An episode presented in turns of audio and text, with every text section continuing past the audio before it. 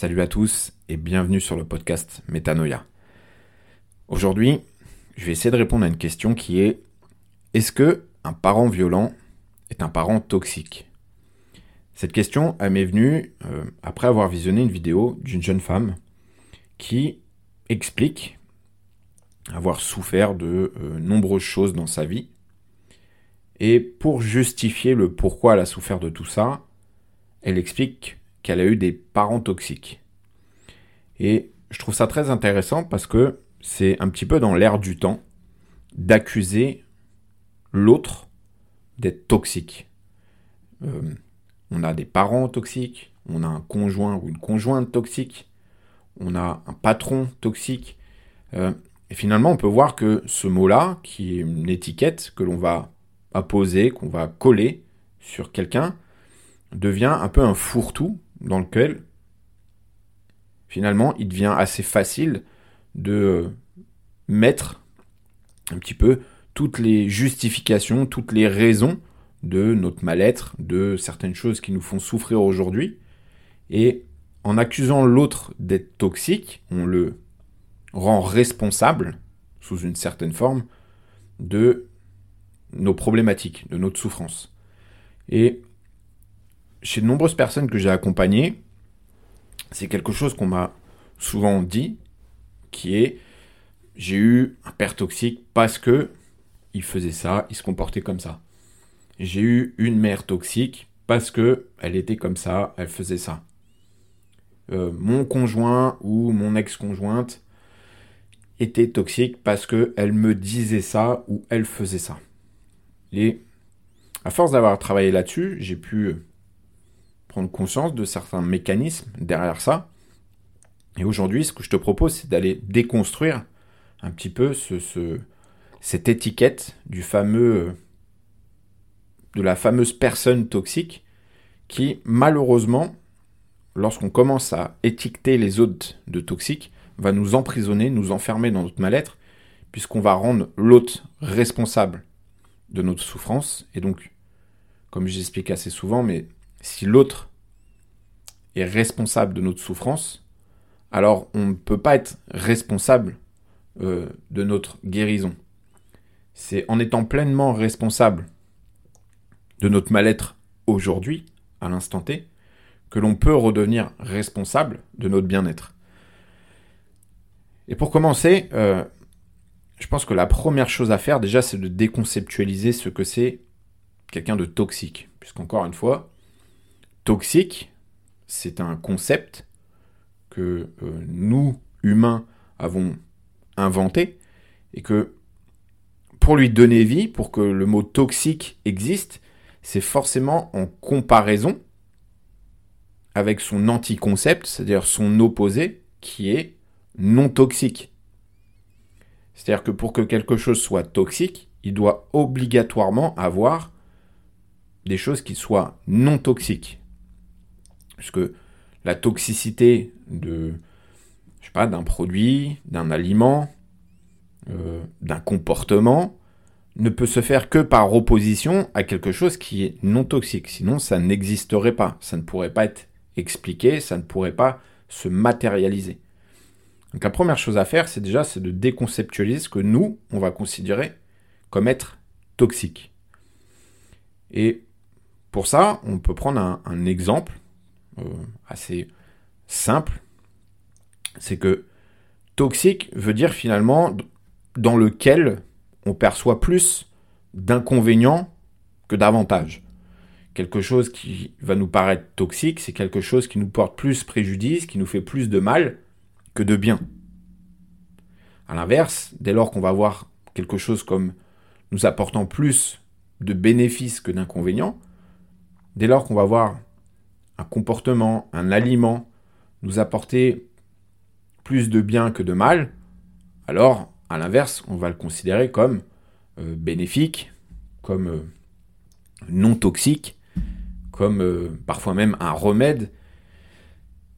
Toutes ces formes-là sont simplement l'opposé de ce que c'est d'être toxique. Donc pour comprendre un comportement toxique, c'est quelque chose sur lequel finalement on va percevoir que le comportement qu'a eu la personne, que ce qu'a dit, ce qu'a fait ou ce que n'a pas fait la personne et qu'on s'attendait à ce qu'elle fasse, nous a fait vivre, nous a fait ressentir, nous a fait percevoir plus d'inconvénients que d'avantages, nous a fait plus de mal que de bien. C'est ça que l'on va factuellement étiqueter comme toxique. Donc déjà ici, on peut voir que ça part d'une perception qui est déséquilibrée. Ce qui veut dire que tant qu'il y a un déséquilibre dans nos perceptions, ça va venir automatiquement déséquilibrer nos émotions. Si nos émotions sont impactées, sont déséquilibrées, les décisions que l'on va prendre dans notre vie, les choix que l'on va faire, vont eux-mêmes être déséquilibrés. Et par voie de conséquence, les actions, les comportements qu'on a dans notre vie de tous les jours vont eux-mêmes être déséquilibrés. Donc c'est comme ça qu'on peut voir que l'impact, le pouvoir de nos perceptions. Et pour revenir sur le titre de ce podcast qui est Est-ce que un parent violent est un parent toxique? Il faut comprendre une chose, c'est que pour moi aujourd'hui, à avoir fait ce travail-là sur moi, sur ce que j'ai vécu, sur les viols que j'ai vécus, sur les comportements qu'ont pu avoir aussi mes parents, chacun à leur niveau, j'ai eu pendant très longtemps, très très très longtemps, cette vision-là. Alors, je l'appelais pas euh, forcément comme... Euh, j'utilisais pas forcément ce mot toxique, mais ma perception, en tout cas, rendait ces comportements-là toxiques. Et tant que je maintenais cette perception-là, déséquilibrée, en pensant qu'il m'avait fait plus de mal que de bien, en pensant que en s'étant comporté comme ça, en m'ayant fait telle ou telle chose, ou en n'ayant pas fait justement telle ou telle chose que moi j'attendais, ils avaient été toxiques avec moi. Ils m'avaient fait du mal. Ils m'avaient fait plus de mal que de bien. Ils m'avaient plus porté préjudice que apporté de bénéfices dans ma vie.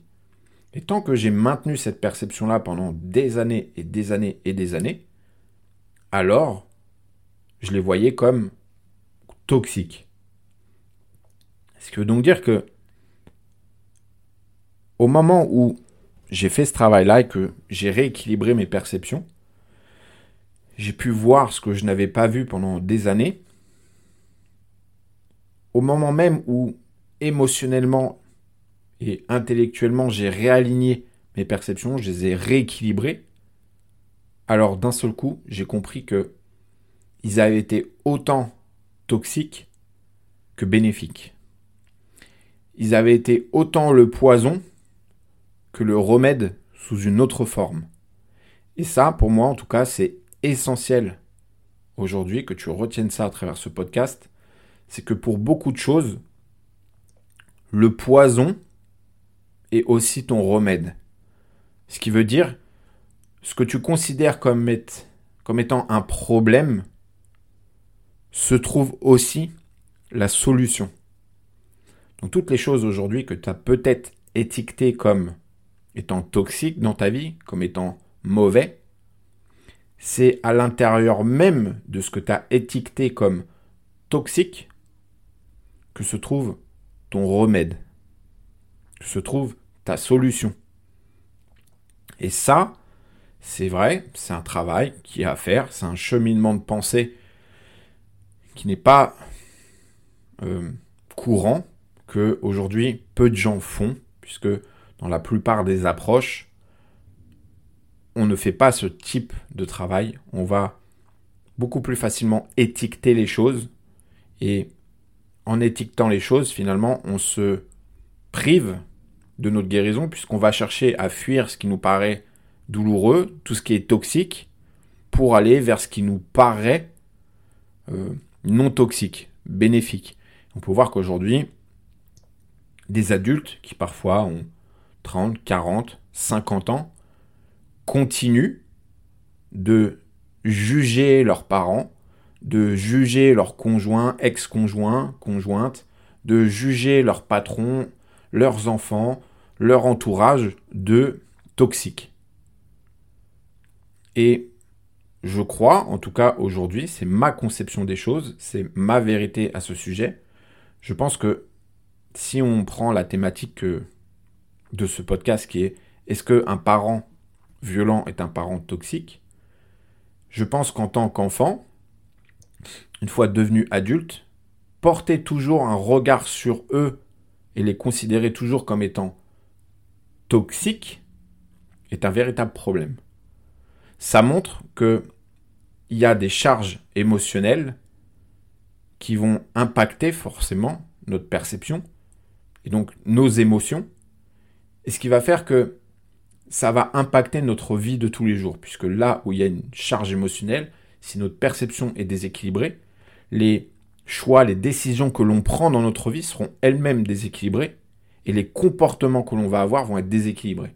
Et c'est comme ça qu'on se retrouve à avoir des personnes adultes qui, parce qu'ils ont étiqueté leurs parents de toxiques, parce qu'ils se sont dit que mon père était violent avec moi, il a été toxique, il m'a fait du mal, ou ma mère été toxique avec moi parce qu'elle me rabaissait, elle m'a jamais soutenu, euh, elle m'a jamais aidé, euh, et puis tout ce qu'on peut mettre hein, derrière, ce sont des exemples.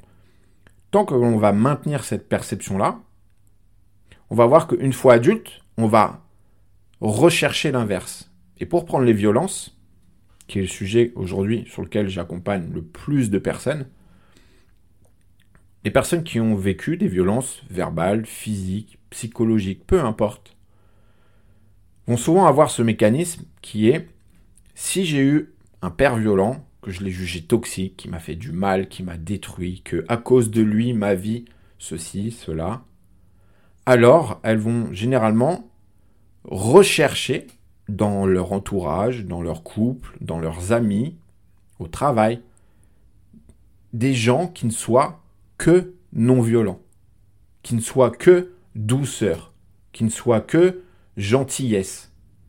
Parce qu'elle va avoir une charge émotionnelle tellement importante qui va lui faire percevoir que violence égale toxique, égale danger, égale mortalité. Alors, pour survivre, le meilleur moyen est de s'entourer de gens qui ne soient justement que bienveillants, que doux, puisque elle va assimiler ça à quelque chose de sécurisant, et qui dit sécurisant dit possibilité de survivre. Mais comme je l'ai expliqué dans mon dernier podcast, le souci ici, c'est qu'on se retrouve face à deux choix. Vivre ou survivre. Et malheureusement, tant qu'on est avec cette charge émotionnelle qui nous fait percevoir la violence comme quelque chose de toxique, systématiquement, on va être en mode survie. Alors bien évidemment, je conçois, c'est très subtil, c'est très souvent inconscient, mais faut comprendre une chose, c'est que notre inconscient dirige notre vie. C'est aujourd'hui, alors après il y a des chiffres, c'est un chiffre qui ressort très souvent, mais que 95% de notre inconscient dirige notre vie. C'est que toutes les décisions, tout ce que l'on fait, c'est 95% d'inconscient et 5% conscient. Notre inconscient, c'est ce qui englobe toute notre vie depuis notre, notre naissance aujourd'hui. C'est toutes les expériences, tout ce que l'on a vécu, c'est tout ce qu'on a accumulé, dans lesquels on a emmagasiné des charges émotionnelles avec toujours cette notion de bien, de mal, de bon, de mauvais, de sécurisant, dangereux. Et cet inconscient, lui, a un rôle qui est quand même de nous maintenir en vie.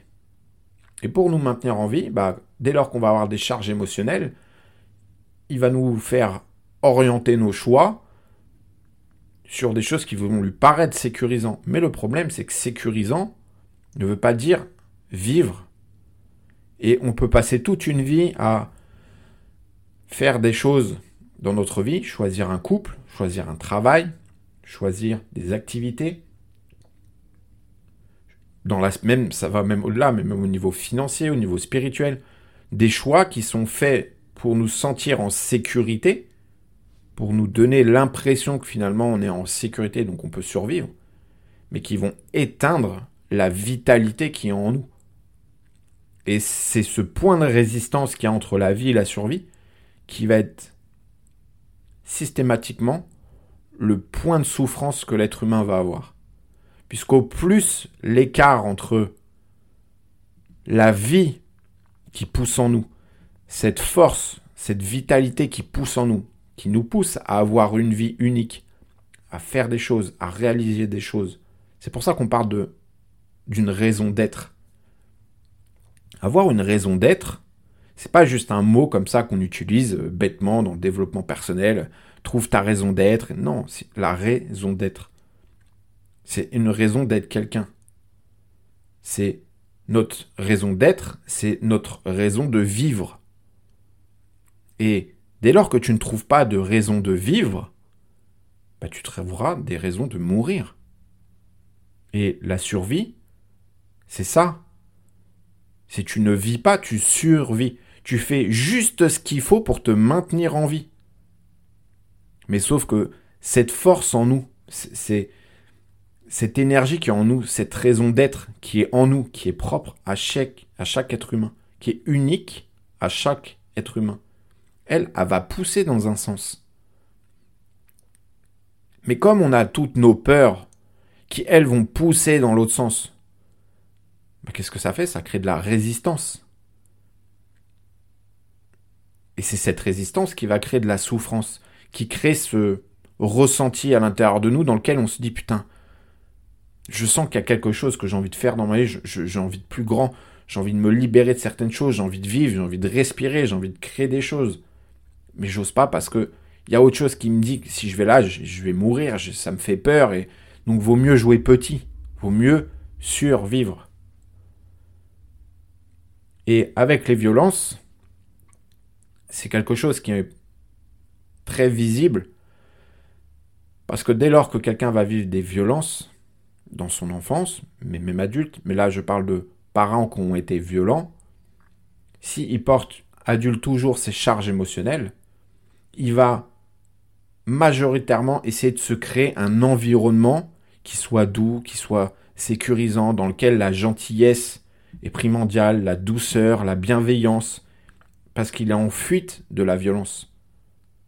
Et c'est comme ça qu'on voit aujourd'hui des gens, des personnes qui, sur les réseaux sociaux, sur Internet, dans notre entourage, qui passent leur temps à expliquer que le monde est violent, que la société est de plus en plus violente, que les gens sont de plus en plus violents.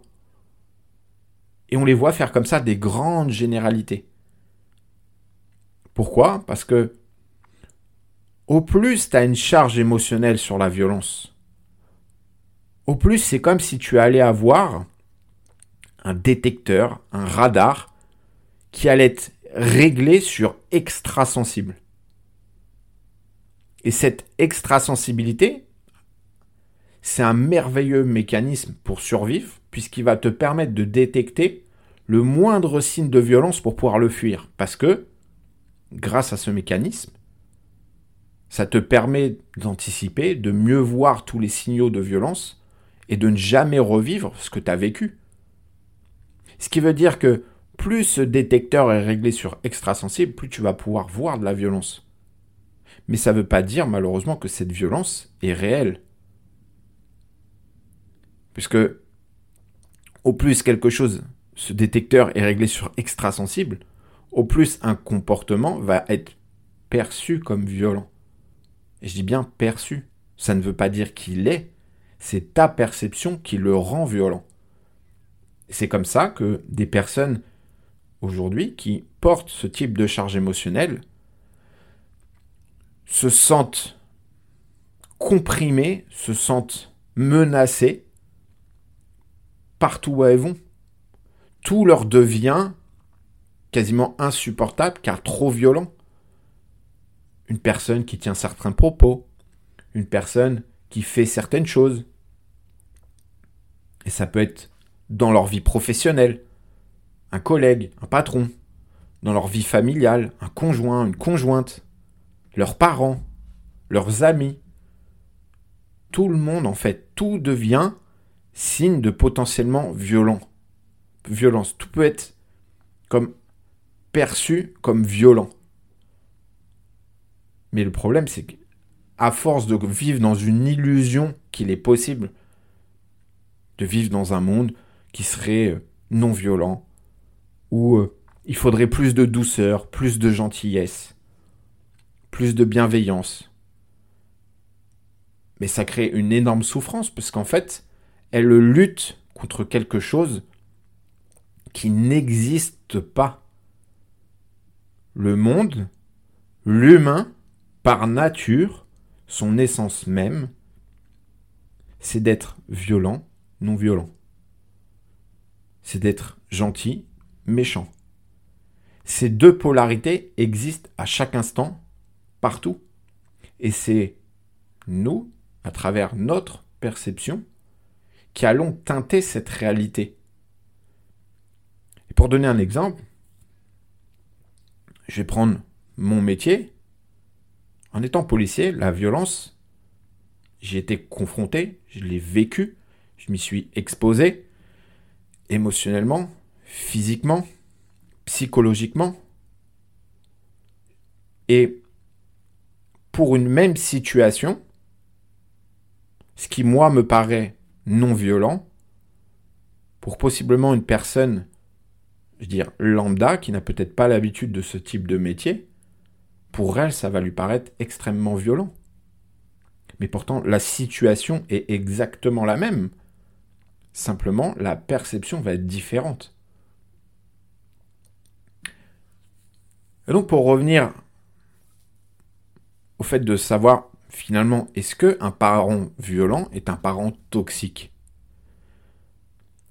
Cette question, suppose possiblement une réponse qui serait un peu binaire. C'est soit oui, soit non. Mais le problème de ce type de réponse, c'est qu'une réponse binaire, encore une fois, c'est une réponse qui n'a pas de nuance. Et une réponse sans nuance, c'est une, réponse qui repose avant tout sur une réflexion émotionnelle. Puisque une réponse émotionnelle, dans lequel on va souvent plus utiliser le, cerveau limbique, le cerveau reptilien, qui sont liés justement à nos instincts de survie. Pour une personne qui a vécu des violences et qui a des charges émotionnelles, justement, l'émotionnel va primer sur, le, sur le, la réflexion, sur le rationnel. Au sens où si l'émotionnel prime, si la survie prime parce que il y a une charge émotionnelle sur les violences, alors elle va séparer les choses en bien et en mal. Toujours dans cette même réflexion qui est, si je sépare le bien et le mal, c'est cette idée que ce qui est mal est dangereux et donc mortel. Ce qui est bien est sécurisant, donc me permet de survivre. Mais le problème, c'est qu'encore une fois, ce n'est pas la réalité. Je vais donner un exemple rapide. Demain, tu peux manger euh, un paquet de bonbons, quelques bonbons, parce que tu trouves ça euh, bien. On peut prendre l'exemple avec un enfant. Un enfant, c'est un très bon exemple pour ça, puisque son cerveau n'étant pas fini d'être développé, c'est-à-dire que le cortex préfrontal, la zone qui permet d'analyser, de nuancer, de réfléchir, de projeter dans le futur, n'étant pas développé, il utilise des zones beaucoup plus basses, celles qui sont beaucoup plus liées justement à la survie et aux émotions. Un enfant, c'est des adultes qui généralement va raisonner sur la prise de bonbons. C'est l'adulte qui va dire t'en prends deux, trois, et après ça suffit. 99% des enfants en bas âge, si on lui laisse un paquet de bonbons, il l'éclate jusqu'au bout. Il n'aura aucune pitié et il va l'éclater jusqu'au bout.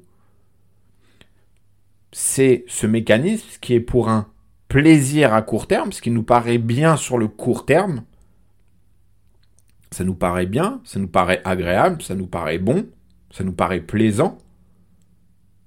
C'est ce qui va faire que une heure après, ou six heures après, on va peut-être faire une crise de foie. Je sais pas si c'est une plaquette de chocolat ou au lieu d'avoir mangé euh, trois carrés, si il mange les dix tablettes qu'il avait euh, dans l'armoire, il a eu un plaisir sur le court terme, mais cinq heures après, il fait peut-être une crise de foie et il va à l'hôpital. C'est la même chose pour nous en tant qu'adultes quand on a des charges émotionnelles, c'est que on va percevoir qu'on a peut-être plus de bénéfices à avoir certains comportements, parce que ça nous fait percevoir une sécurité.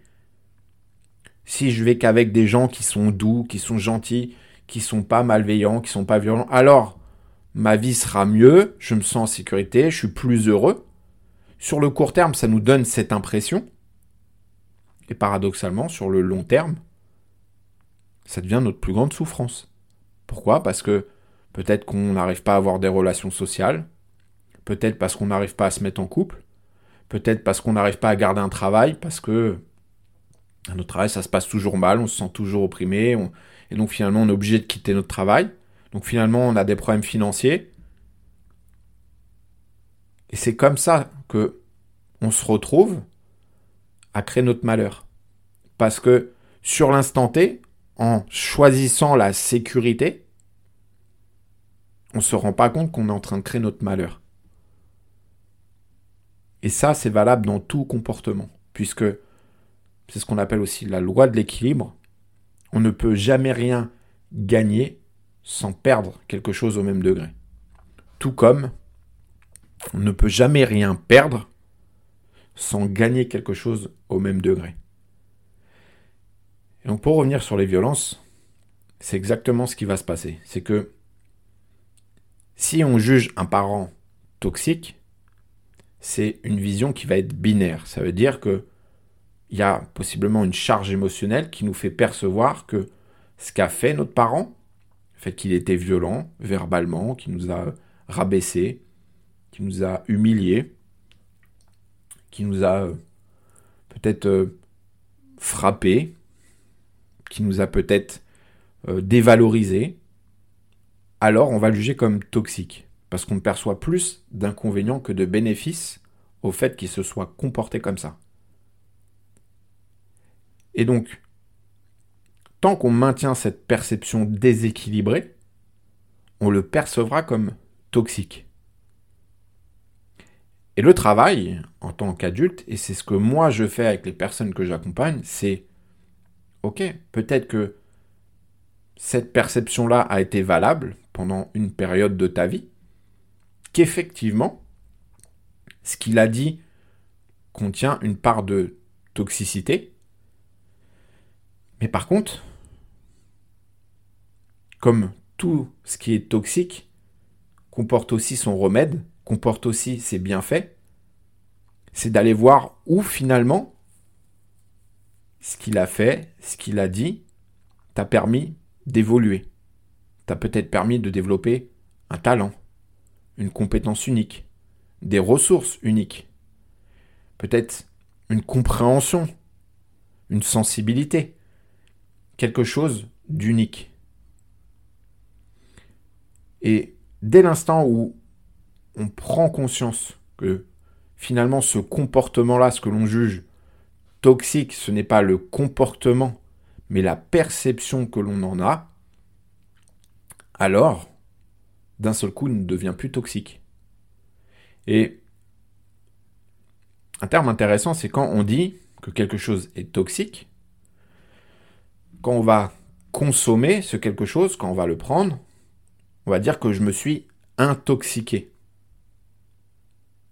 Je sais pas si on prend euh, un aliment, on va prendre euh, Aujourd'hui, euh, qu'est-ce qu'il y a comme aliment? On voit souvent, le, gluten. Ou le lait, c'est des choses qu'on voit beaucoup aujourd'hui. Personnes qui sont allergiques au gluten. Et eh bah, lorsqu'ils vont consommer du gluten, ils vont juger que le gluten est toxique. Ce qui veut dire que ils font une intoxication au gluten. Ou on peut faire la même chose pour le lait, pour l'arachide, pour n'importe quel aliment qui existe et auquel les gens font des allergies, font des réactions, ce qui crée une intoxication. Et dans intoxiquer, il y a le préfixe in, in, accompagné de toxique. Intoxiquer, c'est c'est toxique de l'intérieur. Ce qui veut donc dire que ce n'est jamais l'aliment, donc par transposition, ce n'est jamais le comportement qu'a eu la personne, ce n'est jamais ce qu'elle a fait, ce qu'elle a dit ou ce qu'elle n'a pas fait. C'est comment on a perçu ça qui le rend toxique. Et pour reprendre l'exemple du gluten, c'est si je me suis intoxiqué au gluten, si on est 5 à manger du pain et qu'il y a du gluten dedans et qu'il n'y en a qu'un seul qui s'intoxique, ou on mange des fruits de mer que il y en a sur 5 personnes, il n'y en a qu'un seul qui s'intoxique, ce n'est pas les fruits de mer qui sont toxiques, c'est la personne par rapport à qui elle est qui a rendu toxique ça. C'est toxique chez elle par rapport à qui elle est. Puisque les autres n'ont pas été intoxiqués. Et donc si on ramène ça aux violences, chez un de nos parents, chez nos parents, chez un proche, chez un ex-conjoint, une ex-conjointe, ce n'est pas le fait qu'elle ait été violente qui est toxique, c'est souvent l'attente que l'on avait qu'elle ne soit pas violente, qui va rendre les choses toxiques. Et au plus on va avoir l'attente qu'une personne ne se comporte jamais, jamais, jamais de façon violente, au plus le jour où elle va exprimer une once de violence, pour n'importe quelle raison, au plus ça va nous impacter et donc le rendre toxique. Et ça, on le voit parfaitement bien avec les personnes qui ont des grosses charges émotionnelles sur les violences, qui, une fois adultes, vont avoir l'attente que leur entourage, leurs amis, leurs conjoints, leurs patrons, leurs enfants ne soient jamais violents. Ils vont projeter cette attente chez les autres, puisque eux ont une charge émotionnelle sur la violence, ce qui va se passer, c'est qu'automatiquement, ils vont se considérer comme eux des non-violents, puisque dès lors que je juge quelqu'un de violent, je vais réprimer cette part-là chez moi pour ne jamais avoir à être accusé d'être quelqu'un de violent. Auquel cas, ça va créer de la honte et ça va faire souffrir. Personne n'aime ça. Et en réprimant cette part chez eux, en se considérant comme des gens non violents, ils vont forcément projeter cette attente chez les gens autour d'eux. Et c'est là que va commencer à arriver des points de souffrance, puisque en projetant cette attente, ils prennent quelque chose qui est à l'intérieur d'eux et ils vont le déposer chez les gens à l'extérieur d'eux. Mais ça, ça ne leur appartient pas. Tes enfants, ton conjoint, ton patron, tes amis, ça leur appartient pas, ça. Eux, ils sont ce qu'ils sont. Ils sont des êtres humains avec tous les traits de caractère qui les composent. Ils sont ce qu'il y a de pire et ce qu'il y a de meilleur. Ils sont violents, non violents, gentils, méchant, euh, soutenant, challengeant.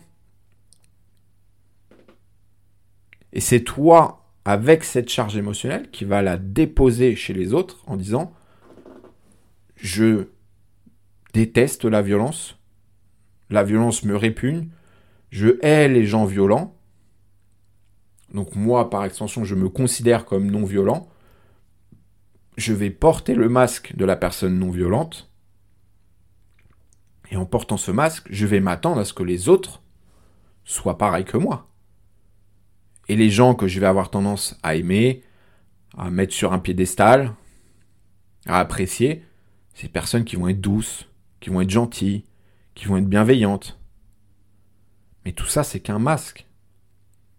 Et tôt ou tard, une de ces personnes, à force de peut-être porter ce masque, de réprimer sa part violente, va exprimer peut-être un moment de violence. Ça peut être à travers des propos, à travers un reproche, à travers une critique, à travers un comportement, un, geste, euh, quelque chose qui, nous, finalement, va faire écho à notre charge émotionnelle, à notre blessure.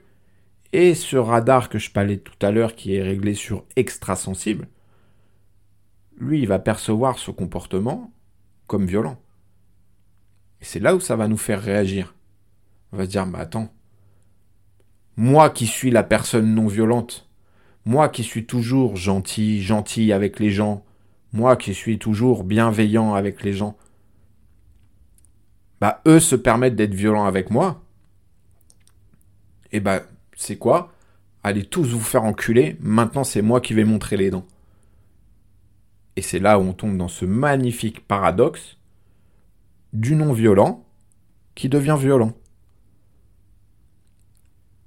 Ça, aujourd'hui, combien de fois on le voit à travers ces, guéguerres euh, féministes, masculinistes, à travers toutes ces personnes, souvent, je dis bien souvent, pas toutes, souvent, des femmes qui ont vécu des violences sexuelles, conjugales, physiques, et qui vont attendre que l'homme ne soit qu'un homme déconstruit, gentil, doux, bienveillant, et qu'il ne faut jamais de violence, et que c'est horrible, et que, et que, et que, et que, et qui paradoxalement, pour faire entendre sa voix, va devenir violente, sous sa forme à elle, verbalement, émotionnellement, va se mettre à dénigrer, à critiquer, à juger, à rabaisser,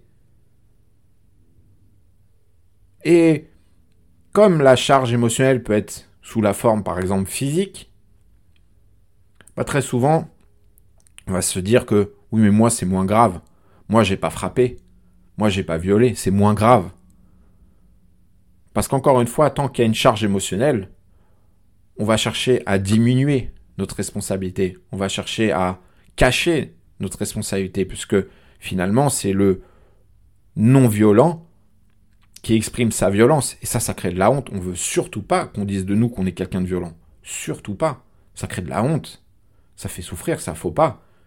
Donc on va commencer à dissimuler notre violence. On va la cacher. On va faire ça de façon beaucoup plus subtile parfois. C'est comme ça qu'on devient médisant, qu'on commence à adopter des comportements beaucoup plus subtils pour exprimer notre propre violence. Et c'est comme ça aussi qu'on va la justifier. C'est comme ça que pour notre violence à nous, on va trouver toutes les meilleures raisons du monde. Oui, mais moi, j'avais raison de faire ça. Oui, mais moi, je pouvais faire ça. Oui, mais moi, c'était nécessaire que je dise ça. Oui, mais moi, c'est pour la bonne cause. Oui, mais moi, j'ai toutes les raisons du monde de faire ça. Et tout ça, bien sûr, c'est un mensonge. C'est un mensonge qu'on se raconte pour diminuer notre honte pour amoindrir notre honte et rendre finalement notre comportement beaucoup plus supportable. Et c'est comme ça qu'on tombe dans ce paradoxe de la non-violence qui devient violence. Cette personne qui lutte contre les personnes violentes, qui ne supporte pas les personnes violentes, et qui finalement finit par devenir ce qu'elle critique le plus. Et c'est comme ça que on finit par voir que tout ce que tu juges, tu finis par le créer, l'attirer et les devenir. Si tu reprends toute l'explication que je t'ai donnée, à force de la faire réprimer chez les autres, qui vont l'exprimer. Donc, tu as créé la violence autour de toi, tu vas l'attirer à toi, et une fois que tu l'as attiré à toi, tu vas le devenir. Et c'est comme ça qu'on entretient des dynamiques de violence. Et qu'au plus on veut lutter contre la violence à l'extérieur, au plus on veut la réprimer, au plus on risque de la faire exister à l'intérieur de nous.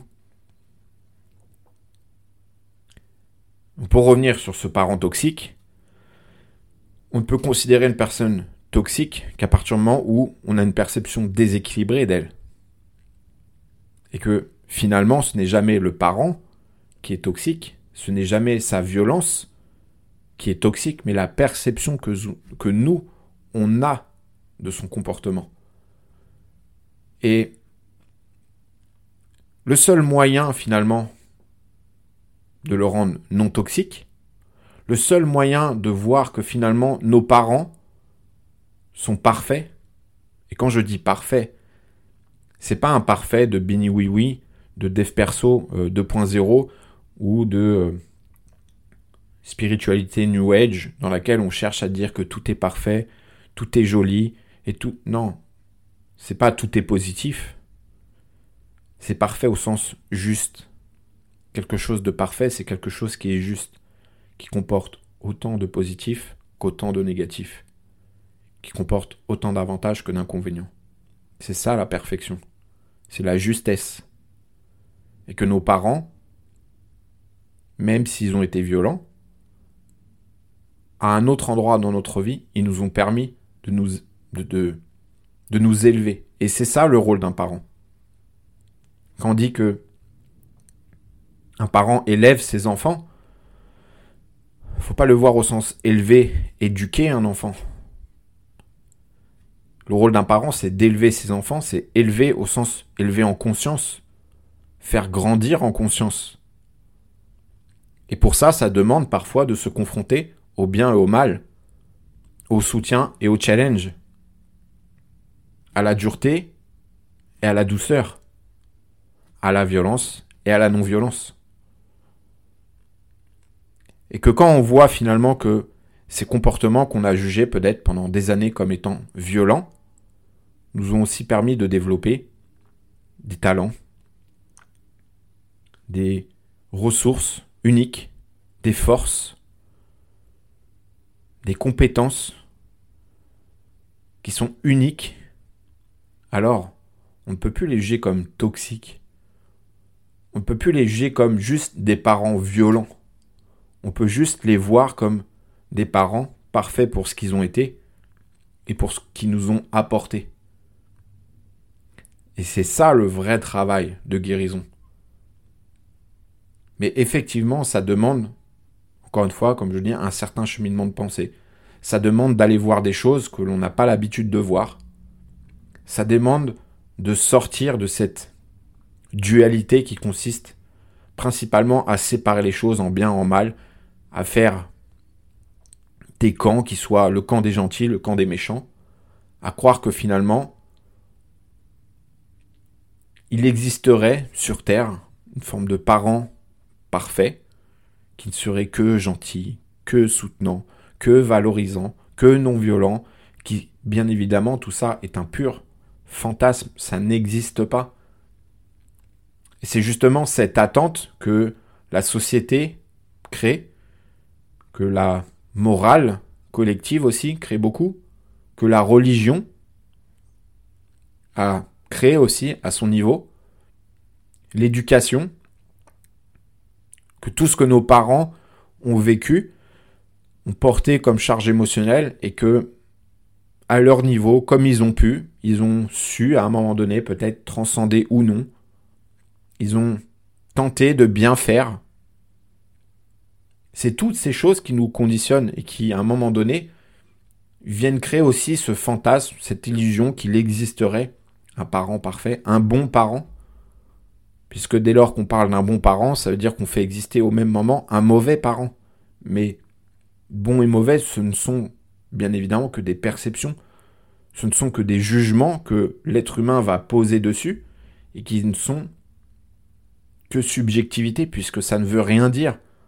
ce qui peut être bon sur le moment peut devenir mauvais sur le long terme.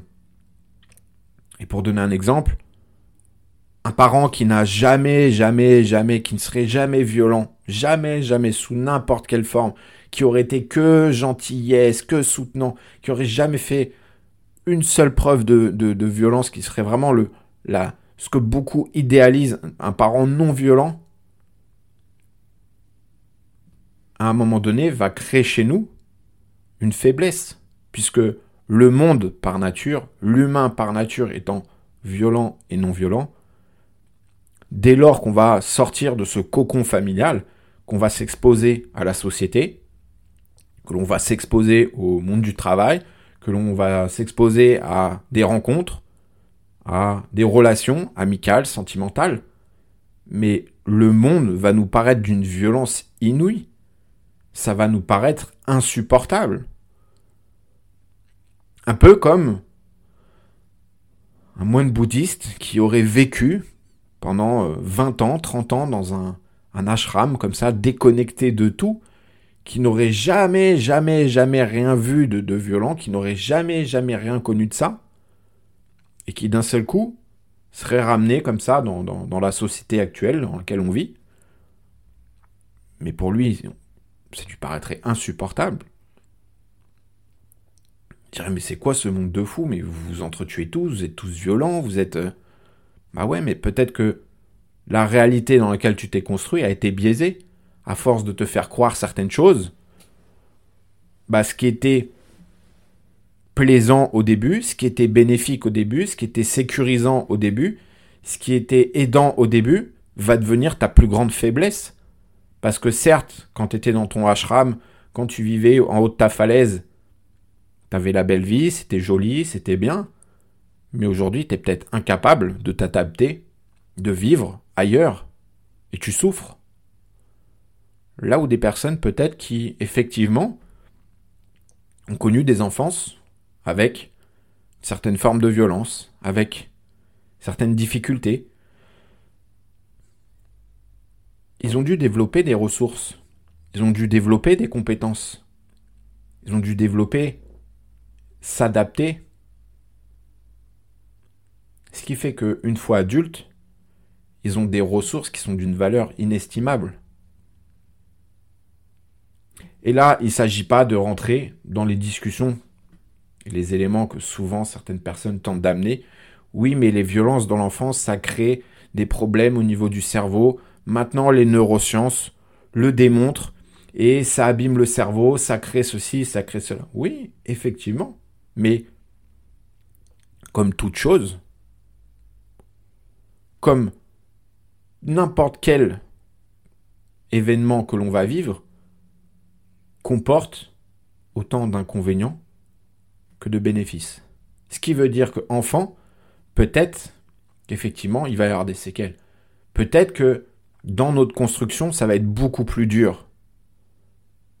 Peut-être qu'on va passer par des chemins dans lesquels on va traverser nous-mêmes de la violence, des addictions, des troubles, tout un tas de symptômes qui vont créer du désordre, qui vont être douloureux, qui vont nous faire souffrir, là où d'autres n'auront pas eu ça.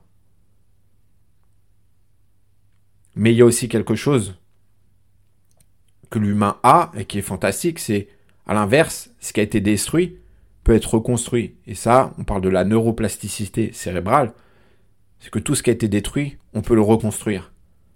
Peut-être sous une autre forme, mais ça sera reconstruit, puisque il y a un parfait équilibre en toute chose. Et oui, ça demandera sûrement beaucoup plus de travail que certaines personnes. Oui, ça passera par peut-être des années à errer dans certains comportements, dans un marasme de, de, douleur, de, où on se pose des questions, où oui, mais oui, parce que c'est le prix à payer de ce qu'on a vécu. Mais il y a derrière ce qu'on va y gagner. Et combien de personnes aujourd'hui qui ont vécu des enfances parfois que l'on va qualifier de difficiles, de violentes, de compliquées, sont devenus des adultes qui ont changé la face du monde sur certaines choses, justement sur les comportements humains, sur la violence, sur l'éducation, sur tout un tas d'éléments comme ça, parce que justement, ils avaient vécu ça. Et que ce vide qui a été créé dans la vie, ils ont dû le remplir. Et c'est en ayant rempli ce vide qu'ils ont développé des compétences, des ressources uniques, des talents uniques. Ça peut être en psychologie, en neurosciences, en psychiatrie, en n'importe quel domaine où ils ont développé justement ça parce que ils avaient ce vide. Et c'est en ça que là, pour moi aujourd'hui, la vie, en tout cas, révèle quelque chose de magnifique, c'est que dès lors qu'on arrête de poser ce jugement sur un parent qui a été violent et de juger comme toxique, qu'on voit juste qu'en fait, c'est de l'amour au sens... L'amour, c'est la synthèse et la synchronicité des opposés complémentaires. Et ça, c'est Julien Musy, qui une personne qui m'a beaucoup accompagné, que j'ai suivi, qui donne cette définition et qui, je crois aussi, vient de John Martini, qui est l'amour, c'est la synthèse et la synchronicité des opposés complémentaires. Ça veut dire quoi? C'est que le véritable amour, qu'on parle d'un amour inconditionnel, c'est la synthèse, c'est-à-dire c'est le plus et le moins. La synthèse, opposés complémentaires, c'est les deux ensemble. C'est on prend ce qu'il y a de plus, on prend ce qu'il y a de moins. Synthèse, synchronicité, c'est au même moment les deux opposés complémentaires. C'est ça l'amour, c'est que à chaque instant, on aime une personne pour ce qu'elle a de pire et ce qu'elle a de meilleur. La synthèse et la synchronicité, c'est le plus et le moins au même moment. Je réunis, j'unifie les deux au même moment. C'est ça aimer une personne pour ce qu'elle est et pas pour ce qu'on aimerait qu'elle soit. Et quand on est capable d'avoir ça pour nos parents, de les aimer pour ce qu'ils sont et pas ce qu'on aurait aimé qu'ils soient, alors il n'y a plus d'étiquette, il n'y a plus de j'ai un parent toxique, j'ai un parent ceci, on arrête avec toutes ces conneries et on s'élève. Et on comprend qu'en fait, nos parents nous ont élevés à leur forme à eux, sous leur forme à eux, pas sous la forme morale, sociétale, éducative dans laquelle il faut qu'ils nous éduquent, faut qu'ils nous disent ceci, qu'ils soient dans la communication non violente, qu'ils soient que dans le positif et qu'ils nous fassent que nous soutenir et qui sont, juste encore une fois, des concepts qui sont, reposent souvent sur la morale, une morale qui repose très souvent sur il faut faire le bien, il faut pas faire le mal. Il faut être gentil, il faut pas être méchant. Mais qui factuellement, dans la réalité, n'ont aucune valeur. Puisque le principe même de la vie est d'être composé de ces deux opposés-là. Dès lors qu'on réalise, on prend conscience que nos parents nous ont élevés, nous ont fait grandir en conscience, eh ben on les aime pour ce qu'ils sont et non plus pour ce qu'on aurait aimé qu'il soit. Et ça, pour moi, c'est faire preuve de maturité, c'est faire preuve aussi d'une certaine sagesse, d'un certain recul sur notre vie, et ça montre qu'on évolue. Et qu'on ne reste pas comme un adulte avec un comportement d'enfant qui passe son temps à accuser, à pointer du doigt, à juger l'extérieur, de ne pas avoir été comme lui il aurait aimé qu'il soit. Et de finir parfois comme je vois aujourd'hui des adultes qui se comportent comme des enfants pleins de caprices, qui voudraient finalement une vie qui ne soit que, de choses positives, que de choses comme ils auraient aimé, mais qui vivent que dans une illusion, qui vivent dans un fantasme. Et ce fantasme, c'est précisément celui-là que j'essaye d'écrouler, que j'essaye de supprimer chez les personnes que j'accompagne pour qu'ils vivent une vie centrée et non pas une vie fantasmée, dans laquelle on passe son temps à essayer de survivre en fuyant tout ce qui nous paraît douloureux, désagréable, tout ce que l'on juge comme ça pour aller dans une vie qui ne serait que agréable, que plaisante, que jolie, que positive. C'est pour ça que peut-être qu'on peut plus parler de dépouillement personnel au lieu de développement personnel, puisque moi aujourd'hui je considère qu'il y a beaucoup plus de choses à retirer qu'à ajouter chez les gens.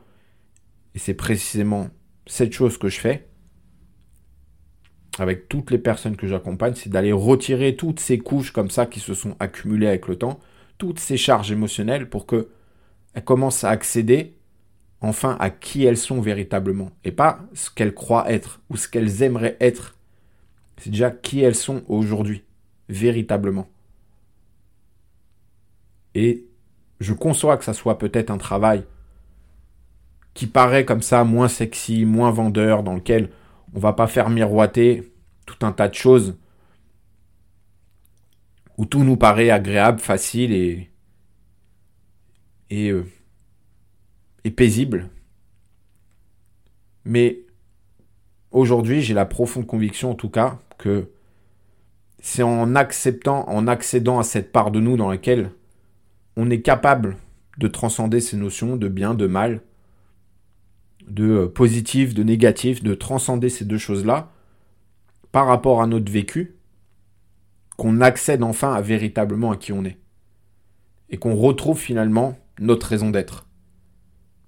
Et qu'on ne cherche pas à suivre une vie qui repose encore une fois sur la voie de la peur, mais qui suit un peu plus la voie du cœur. J'espère que cet épisode t'a plu. N'hésite pas à le partager autour de toi si tu penses qu'il peut aider quelqu'un. Et en attendant, je te retrouve au prochain épisode. Ciao